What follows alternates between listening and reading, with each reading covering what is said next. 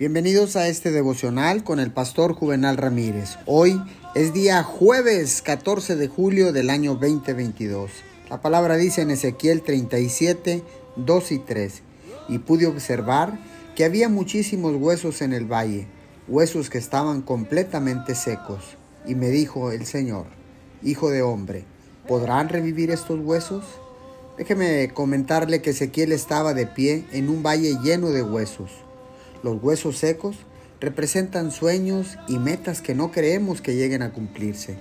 Dios tenía el poder para dar vida a aquellos huesos, pero necesitaba una persona que lo creyera para poder obrar. Dios le preguntó a Ezequiel si creía o no. Ezequiel pudo haber razonado y dicho, Dios, yo no veo cómo esto pueda suceder. Pero se sacudió la duda y dijo en efecto, Señor, yo creo.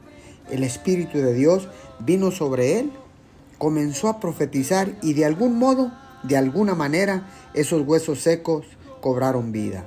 ¿Cree que Dios puede dar vuelta a su situación?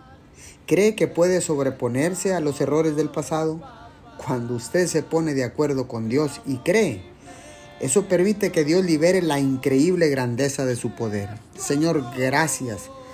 Hoy nos ponemos de acuerdo y bajo el principio del acuerdo declaramos que tú tienes el poder sobrenatural para hacer que sucedan todas las cosas en mi vida en el nombre de Jesús.